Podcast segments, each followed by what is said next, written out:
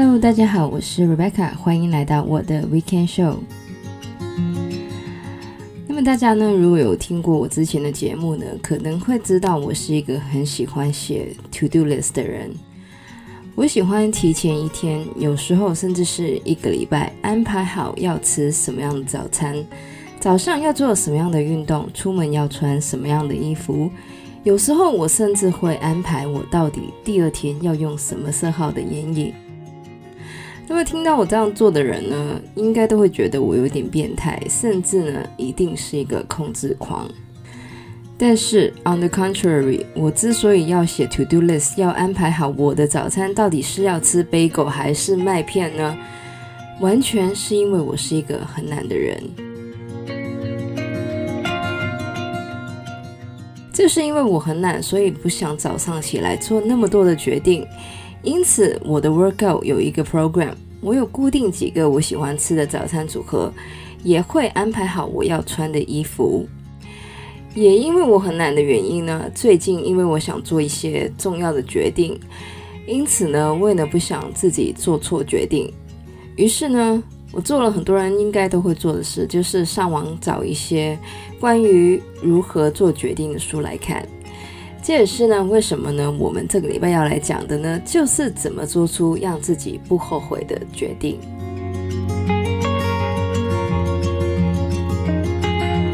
那么，首先来讲一下这本书的名字呢，叫做《不会做决定，你就一辈子被决定》，是一名呢日本的读心师，名字叫做 Daigo 所写的。那么这本书的日文原名其实呢是不后悔的选择术。那么这本书呢一开始呢其实就说了人大概一天呢会做七十个选择，这些选择呢包括早餐要吃什么，到这个要不要投资某一支股票等等的。而人的意识里面呢其实有三种关于选择的错误。第一个呢，就是其实没有所谓正确的选择，只有不后悔的选择。第二呢，就是有好的结果，也不代表这个选择就是正确的。而最后呢，选项多其实不是一件好事，反而会影响判断能力。另外呢，这个 Daigo 呢，其实也介绍了所谓的五种抉择风格。其实每个人都会因为自己属于不同的抉择风格而影响他们做出来的选择。那么这五种的决策风格呢，包括了理性型、直觉型、依赖型，还有自发型。那么其实除了自发型之外呢，另外几种呢都应该还蛮好理解的。而所谓的自发型呢，就是为了选择而选择。所以呢，自发型的人呢，通常会很快就做出选择。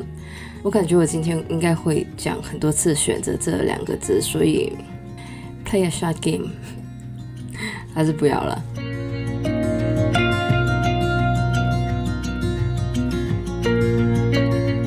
那么 Daigo 呢，这本书呢，其实呢就是让大家呢可以做出更理性的选择，也就是更偏向理性型的决策风格。那么在迈向理性决策风格之前呢，Daigo 在第四章呢提出了一些让人做出后悔选择的五种偏误。第一种呢就是情绪偏误，也就是人在非常高兴或是非常悲伤或是愤怒、疲倦的时候呢，也就比较容易错判了情势。第二个呢就是投射偏误，也就是把当下的状况作为基础。做出过分乐观或是悲观的选择，那么这一种偏误呢，在股票投资的时候呢，常常会发生。一只股票如果现在表现不怎样，很多人就会觉得它之后的发展也不会怎样，所以呢，就错过了投资它的机会。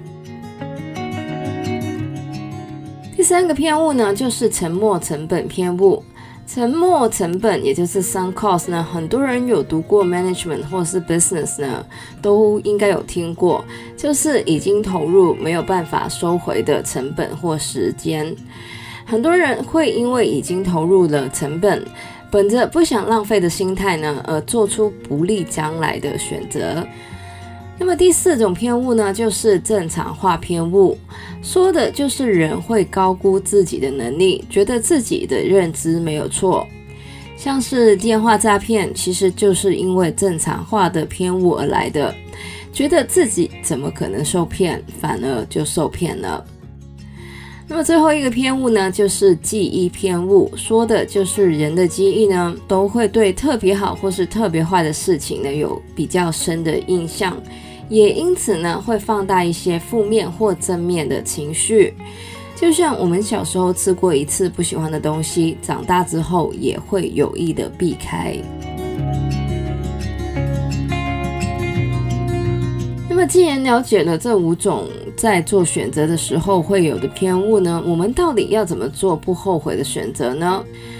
要避开情绪偏误，最好的方法就是训练自己的情绪。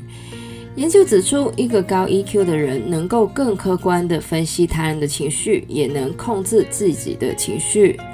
而有效提升 EQ 的方法呢，有两种，一种呢就是书里面所说的静心，也就是 meditation 的训练。另外一种呢，还蛮有趣的，就是学习外语。那么在书里面呢，这个呆狗呢提到，其实要控制情绪呢，其中一个方法就是把自己的情绪写出来，或者是描述出来，也就是所谓的情绪揭露。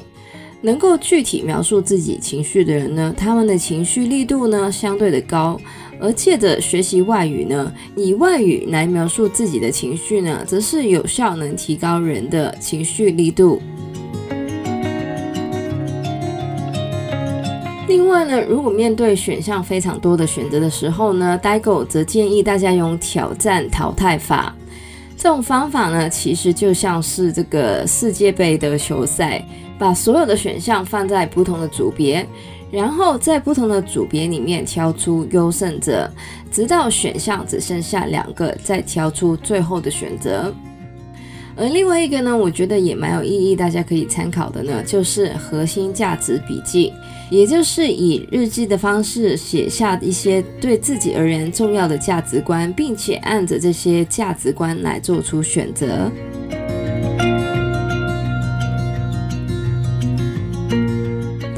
果大家之后有想要看这本书的话呢，其实里面也有提出一个叫做空腹提升选择力的训练，说的就是人空腹的时候呢，判断力会比较高。但是我觉得这个有一点争议的点呢，是书的前半段呢，其实有说过不要空腹去超市。我想，这个很多在减肥的人都应该有听过这个说法，因为肚子饿呢，也算是一种压力，而人在有压力的时候呢，往往会做一个错误的选择。因为针对这一点呢，书里面有点前后矛盾，所以呢，我觉得想要的话呢，大家其实也可以试一下。而这本书呢，也要讲到一个呢，就是我之前在节目里面也有说过的，就是早上做决定呢，通常会比较好，因为那是一天里面人的判断力或是自控能力最高的时候。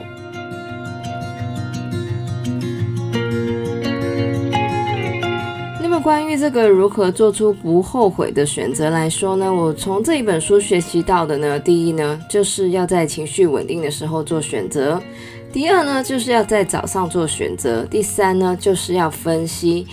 避免落入那种二选一的选项，而且呢，要为自己增加选项。而最后呢，就是要在做选择的时候呢，想象被人注视或是被评价，因为这样子呢，做出来的选择呢，也相对的不会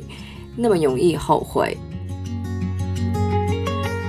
如果呢，大家也要做一些很重要的选择的时候呢，其实也可以尝试一下这几个方法。就像这本书一开始就有说，其实没有所谓正确的选择，嗯，除非你是考试啦。虽然很多事没有正确的选择，但是却有你不会后悔的选择。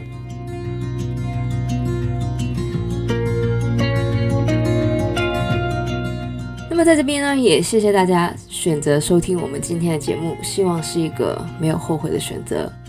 那么以上呢，就是我们节目内容了。喜欢我们节目的人呢，可以在不同的 Podcast 平台上追踪或点评我们的节目。节目内容呢，会在每周日的十点更新。